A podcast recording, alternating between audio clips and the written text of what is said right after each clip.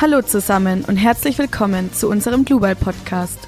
Der Podcast über Digitales und Innovatives aus dem Ingenieurbau. Wir sind Martina und Daniel und los geht's.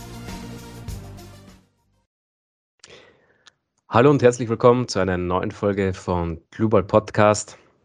In unserem Podcast sprechen wir immer über digitale und innovative Themen aus dem Bauwesen und mit unseren Gästen, die wir auch immer wieder hier bei unserem Podcast haben, auch über Trends im Bauwesen.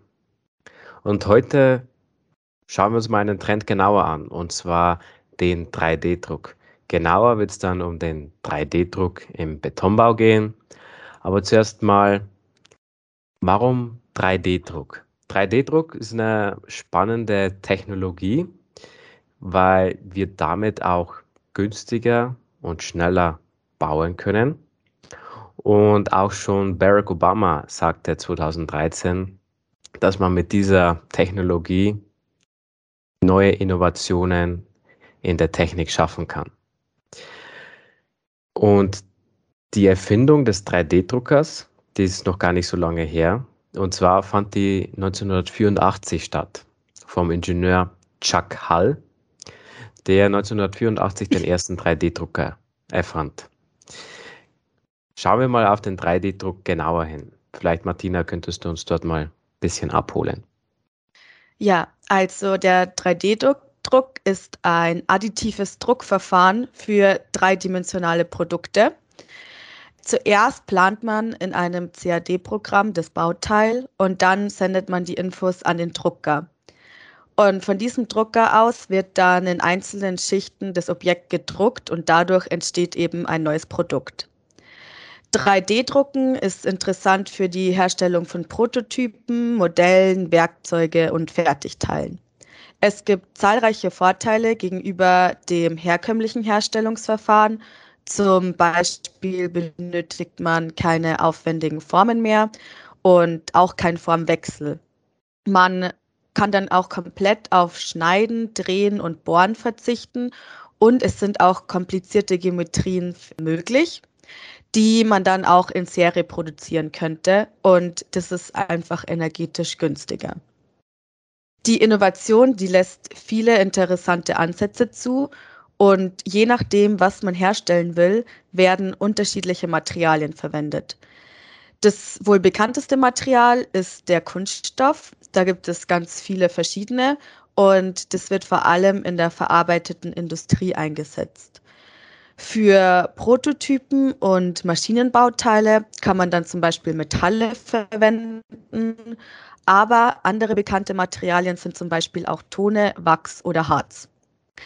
Also zum Beispiel mal ein kurzes Beispiel, wofür eigentlich 3D-Druck innovativ ist und wo es die Vorteile bringt. Zum Beispiel bei Flugzeugen ist es so, dass je höher das Gewicht eines Flugzeugs ist, desto mehr Kerosin wird verbraucht.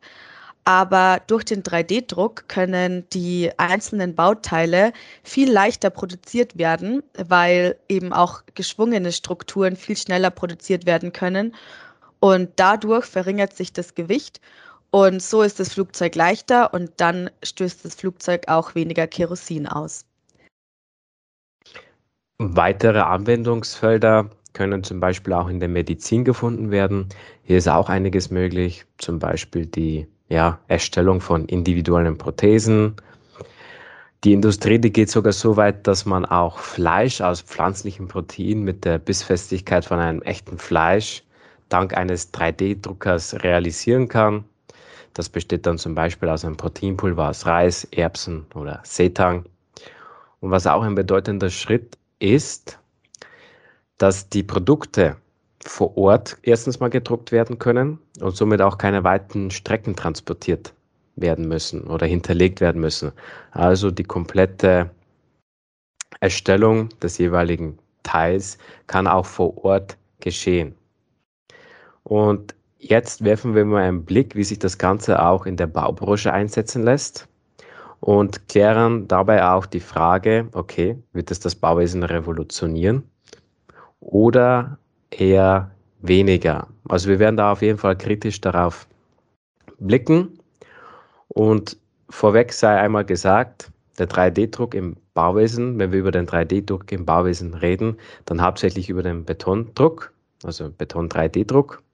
Und das ist ein additives Fertigungsverfahren und Dabei ist ganz wichtig zu erwähnen, dass wir uns dabei wirklich erst am Anfang befinden. Das ist eine relativ neue Technologie. Es wird viel geforscht, viel experimentiert, aber eine sehr neue Technologie, die immer mehr und mehr entkommen ist. Deshalb geben wir euch jetzt zu diesem Thema einen kleinen Umriss. Und ich würde mal sagen, Martina, it's your turn. Ja, also wie du gerade schon erwähnt hast, wird im Bauwesen meistens Beton verwendet, aber es gibt sogar auch schon nachhaltigere Alternativen, wie zum Beispiel Tone. Über einen Druckknopf wird das Material, das ist dann der flüssige Beton, in Lagen aufgeschichtet. Man kann sich das so wie bei einer Sahnetorte vorstellen, bei der man mit einem Spritzbeutel Schicht für Schicht aufträgt und der Druckknopf wäre dann eben der Sahnebeutel. 3D-Druck im Bauwesen ist keine Neuheit oder so, weil es gibt schon einige Projekte in anderen Ländern, zum Beispiel in China, Dubai oder USA. Allerdings gibt es in Deutschland noch keine Normen und Standards für den 3D-Druck. Und deshalb ist es noch nicht so zahlreich umgesetzt wie in anderen Ländern. Allerdings hat die TU München seit Jahren daran geforscht, ausschlägt, warum in Deutschland zwei Baugenehmigungen erlaubt wurden, also und zugelassen wurden, und zwar für zwei gedruckte Gebäude mit mehreren Stockwerken. In Beckum in Nordrhein-Westfalen ist das erste Einfamilienhaus mit zwei Geschossen gedruckt worden, und zwar in 100 Stunden Druckzeit. Und danach hat man das Ganze noch ein bisschen vergrößert und man hat dann in Wallenhausen in Bayern das erste Mehrfamilienhaus mit drei Stockwerken und insgesamt 380 Quadratmeter Wohnfläche errichtet. Ja, das klingt natürlich jetzt alles sehr schön, aber was braucht man jetzt eigentlich dafür, Daniel? Also wie muss der Beton zusammengesetzt sein? Ja, da muss natürlich festgehalten werden, dass der Beton, der für den 3D-Druck im Betonbau verwendet wird, natürlich ein bisschen anderer ist wie der, den wir aus herkömmlichen Stahlbetonbauten kennen. Es ist ein Mörtel, der auch besondere Eigenschaften hat, vor allem in der Zusammensetzung ähm, hinsichtlich der ja, Zusatzmittel und Zusatzstoffe. Und wir haben viel versucht herauszufinden, aus was eigentlich dieser Beton bzw. dieser Mörtel besteht. Es war wirklich nicht einfach, was da was herauszufinden. Das Einzige, was wir herausgefunden haben, ist, dass der Frischbeton zum einen pumpfähig sein muss damit er problemlos verwendet werden kann. Er muss zusätzlich eine gute Formgebung haben, um auch durch diese Düsenöffnung befördert zu werden. Und das Interessante dabei ist, dass die Zusammensetzung so sein muss, dass es einmal schnell erhärten kann, damit die Konstruktion nicht sofort versagt und auch dementsprechend tragfähig ist. Wenn man auch zum Beispiel wieder eine neue Schicht drüber haut, im Gegenzug darf der Beton aber auch nicht zu schnell erhärten, weil sonst nämlich kein Verbund zwischen diesen einzelnen ja, Lamellen bzw. Schichten entsteht. Also diese, diese Kombination aus ja, der richtigen Pumpfähigkeit und auch der nicht zu schnellen Erhärten, aber auch nicht zu langsamen Erhärten, das ist halt wahrscheinlich das Geheimnis der jeweiligen Hersteller in der Zusammensetzung dieses Betons bzw. Mörtels. Ja, wenn man dann die richtige Zusammensetzung gefunden hat für den Beton, kann man eigentlich anfangen. Und es ist dann so, dass auf dem Fundament der 3D-Drucker aufgeschraubt wird. Die Firma Peri hat da zum Beispiel einen hergestellt. Und es ist so, dass der Drucker ein Portalsystem ist mit verschiedenen Modulen. Die kann man dann individuell einstellen. Und zwar ist das so, dass dieser Drucker 15 Meter breit ist, 10 Meter hoch, aber in der Länge flexibel. Also das heißt, man könnte immer wieder neue Module anschrauben und dann ein ewig langes ja, Haus bauen. Der Drucker könnte mit einer Geschwindigkeit von 1 Meter pro Sekunde drucken. Aber damit man gleichzeitig auch noch die man manuellen Arbeiten durchführen kann, druckt man nur mit 25 Zentimeter pro Sekunde. Mit manuellen Arbeiten meine ich zum Beispiel, dass man ja bei Fensteröffnungen noch Schalungen einbaut oder für die Elektronik die Steckdosen mit ja die Aussparungen für die Steckdosen einbaut. Und dann kann man ungefähr ein Karton in fünf Minuten drucken. Es werden zum Beispiel auch keine durchgehenden dicken Wände gedruckt, zum Beispiel 24 cm Breite, sondern zwei individuelle Wände mit einer Breite von jeweils 3 bis 10 cm, die dann in sich eine Hohlwand ergeben. Und diese Innenseite wird nicht komplett mit Beton gefüllt, sondern mit einer Art Zickzack Bewegung des jeweiligen Druckers und der Rest kann dann zum Beispiel mit Dämmmaterial befüllt werden, was zum Beispiel auch äh, weniger Material verbraucht und auch leichter ist. Jetzt haben wir ja ein bisschen die Technologie hinter dem ganzen 3D-Druck im Betonbau erläutert. Schauen wir mal auf die Vorteile des 3D-Druckers. Ja, also in der Theorie würde es viele Vorteile geben, warum auch der 3D-Drucker die Baubranche revolutionieren könnte. Allerdings werden wir später dann noch sehen, dass man das Ganze schon sehr kritisch betrachten muss, vor allem was auch den Umweltaspekt angeht. Also es ist erstmal so, man braucht natürlich keine Maurer mehr zum Beispiel und deshalb kann man auch dem Fachkräftemangel entgegenwirken, weil man, man braucht Leute zum Montieren und Aufbauen des Druckers und dann welche, die den Drucker mit Beton befüllen und dann eben welche, die das Ganze kontrollieren. Aber man braucht bei weitem nicht so viele Menschen, wie man auf einer normalen Baustelle sozusagen braucht. Dann äh, wirbt der 3D-Druck auch noch damit, dass es weniger Abfall gibt. Und das liegt einfach nur daran, dass auch weniger Material verwendet wird. Man nutzt das Material einfach effizienter. Und es gibt zum Beispiel keine Verschnitte, weil die Aussparungen schon gleich am Anfang mit eingeplant werden. Deshalb kann man einfach Material einsparen und auch zum Beispiel Transportkosten. Besonders interessant ist auch, wir reden zwar jetzt immer nur vom Beton, aber es gibt schon Unternehmen, zum Beispiel WASP, das ist eine italienische Firma, die hat anstatt Beton mit einem natürlichen Schlamm gearbeitet, der mit Abfallprodukten aus der Reisherstellung und gehackten Reishülsen vermischt war. Und damit hat man dann auch gesehen, dass man das Ganze eben auch nachhaltig machen könnte. Und was auch noch sehr innovativ ist, ähm, in Amsterdam hat man versucht, das Krachtenhaus aus einem Biokunststoff zu drucken. Das heißt, die einzelnen Bauteile sind aus Kunststoff gedruckt worden. Und ja, Weniger Materialien bedeutet auch weniger Energieverbrauch und deshalb ist das in der Theorie eben auch ein Vorteil. Was gibt es denn noch? Ja, ich sage immer, wir haben so eine der zwei größten Herausforderungen im Bauwesen ist ja immer dieser eine Fachkräftemangel. Den bist du ja schon eigentlich entgegengekommen, mit dem, dass halt der 3D-Betondruck weniger Fachpersonal benötigt. Und dass man auch, eine weitere Herausforderung ist auch, dass viele Projekte halt relativ lange dauern. Und da versuche ich jetzt mal mit einem Argument entgegenzuwirken, dass man halt mit dem 3D-Druck relativ schnell Konstruktionen, vor allem dann halt im Rohbau und vertikalen Wänden, errichten kann.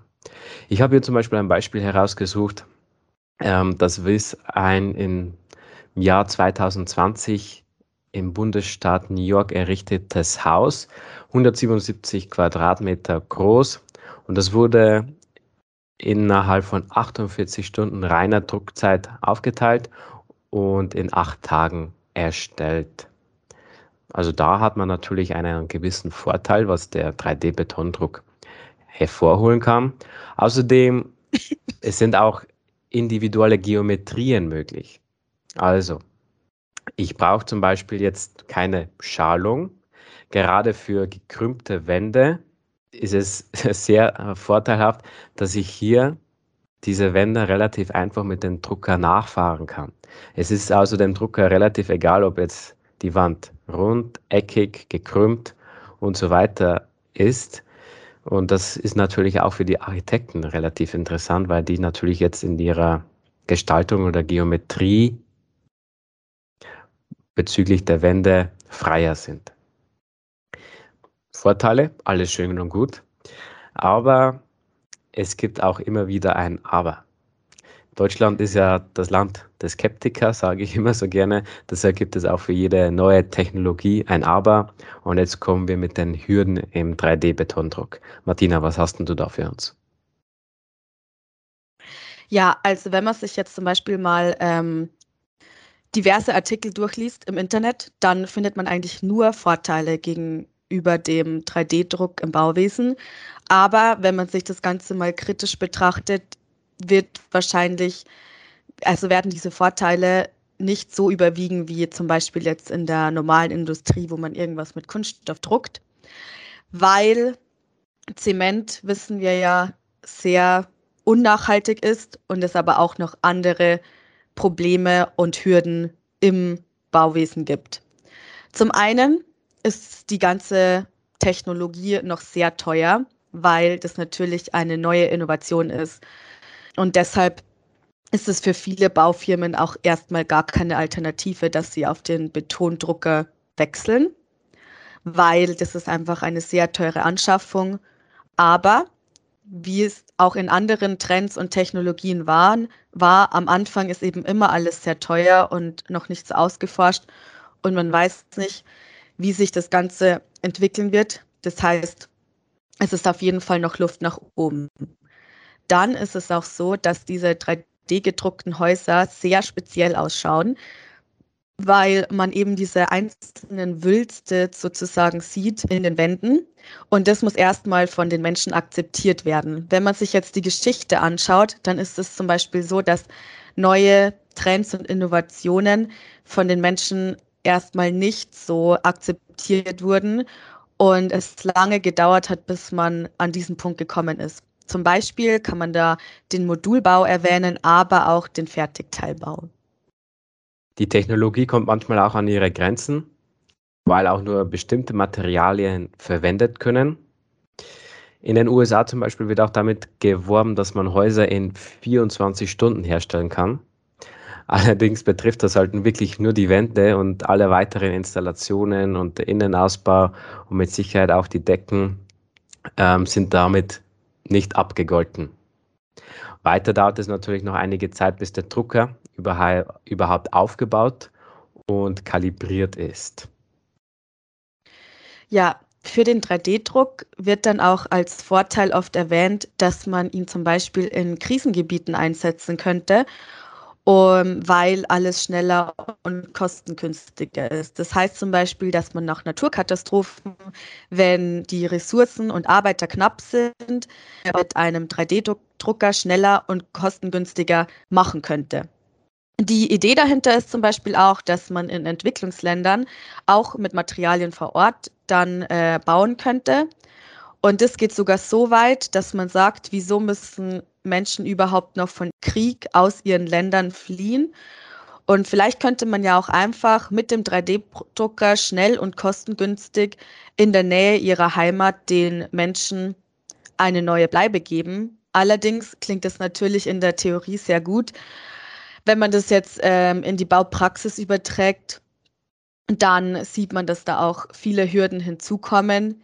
Zum Beispiel ist die Frage erstmal, wie soll man die 3D-Drucker da überall hin transportieren?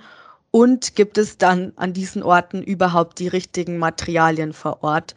Und deshalb ist dieser Vorteil natürlich ein schönes Denken, aber man muss das natürlich sehr kritisch hinterfragen, ob das wirklich ein Vorteil sein könnte und ob man dadurch auch Profit machen könnte.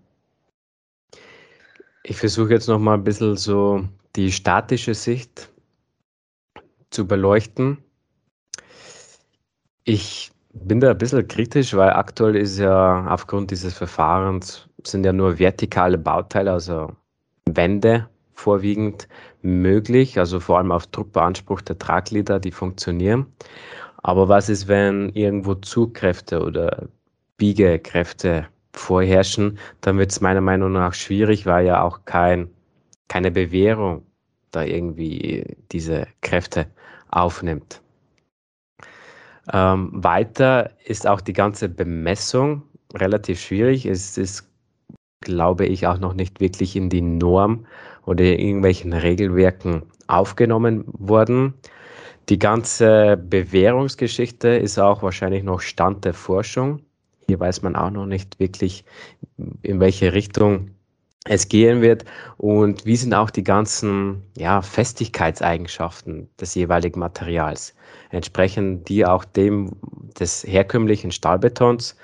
Ich glaube, da wird noch ziemlich viel Arbeit in Forschung hineingesteckt werden müssen und dass man das dann auch in Zukunft früher oder später in irgendwelchen Normen, Regelwerken festlegt, dass man das dann auch an die Planer dementsprechend weitergibt.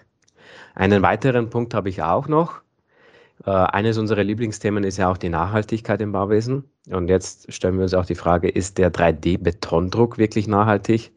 Weil während des Druckens werden ja zwar die Abfälle minimiert, aber trotzdem steht es ja zur Diskussion. Ein 3D gedrucktes Haus benötigt ja auch viel mehr Zement.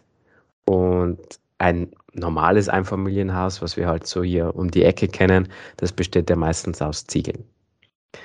Deshalb kann, sind wir ziemlich sicher, dass der Beton eine schlechtere Energiebilanz hat. Das liegt ja vor allem wegen der Zementherstellung, die ja relativ klimaschädlich ist. Das meistens entstehen diese ganzen Emissionen beim Brennvorgang.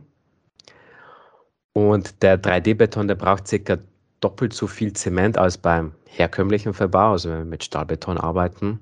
Die CO2-Emissionen, die können reduziert werden durch die Verringerung des Klinkeranteils, durch Substitutionsmaterialien oder den Brennvorgang nachhaltiger gestalten.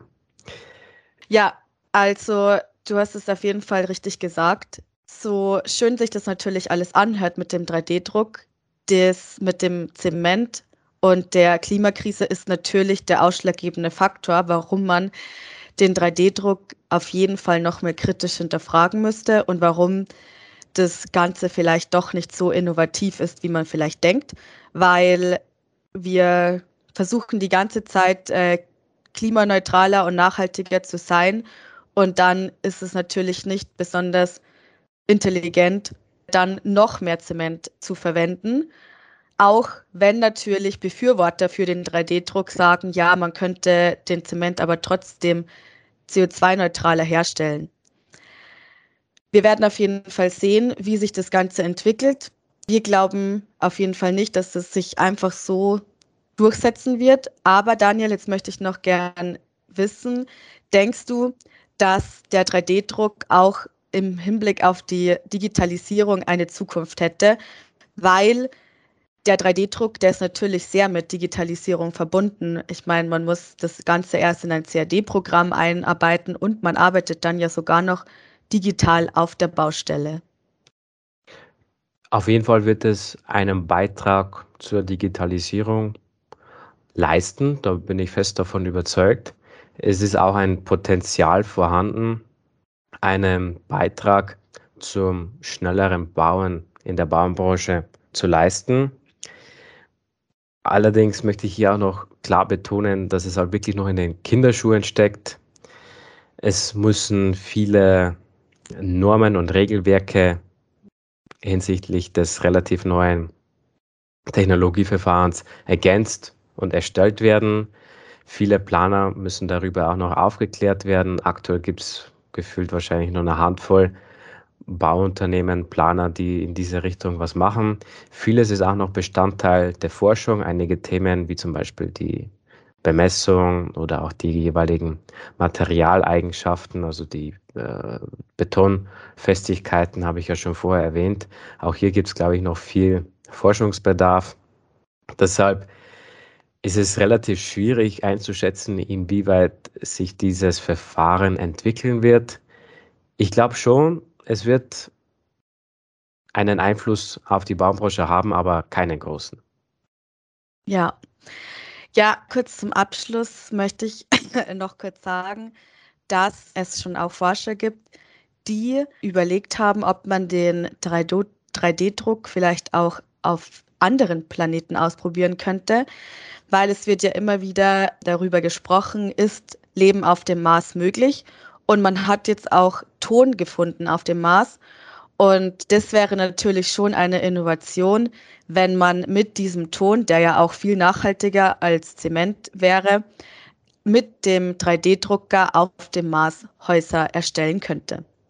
Und wir werden auf jeden Fall sehen, wo die Zukunft sich hinentwickelt. Und ja, vielleicht wohnen wir in 100 Jahren alle in 3D gedruckten Häusern. Vielleicht hat man aber auch bis dahin das schon alles wieder vergessen, weil man gemerkt hat, die Vorteile überwiegen doch nicht.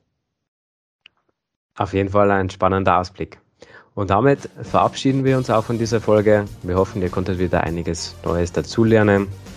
Schreibt uns gerne, kommentiert diese Folge, hinterlasst eine Nachricht da und wir würden uns freuen, wenn ihr das nächste Mal wieder in eine neue Folge von Blue Podcast einschalten würdet.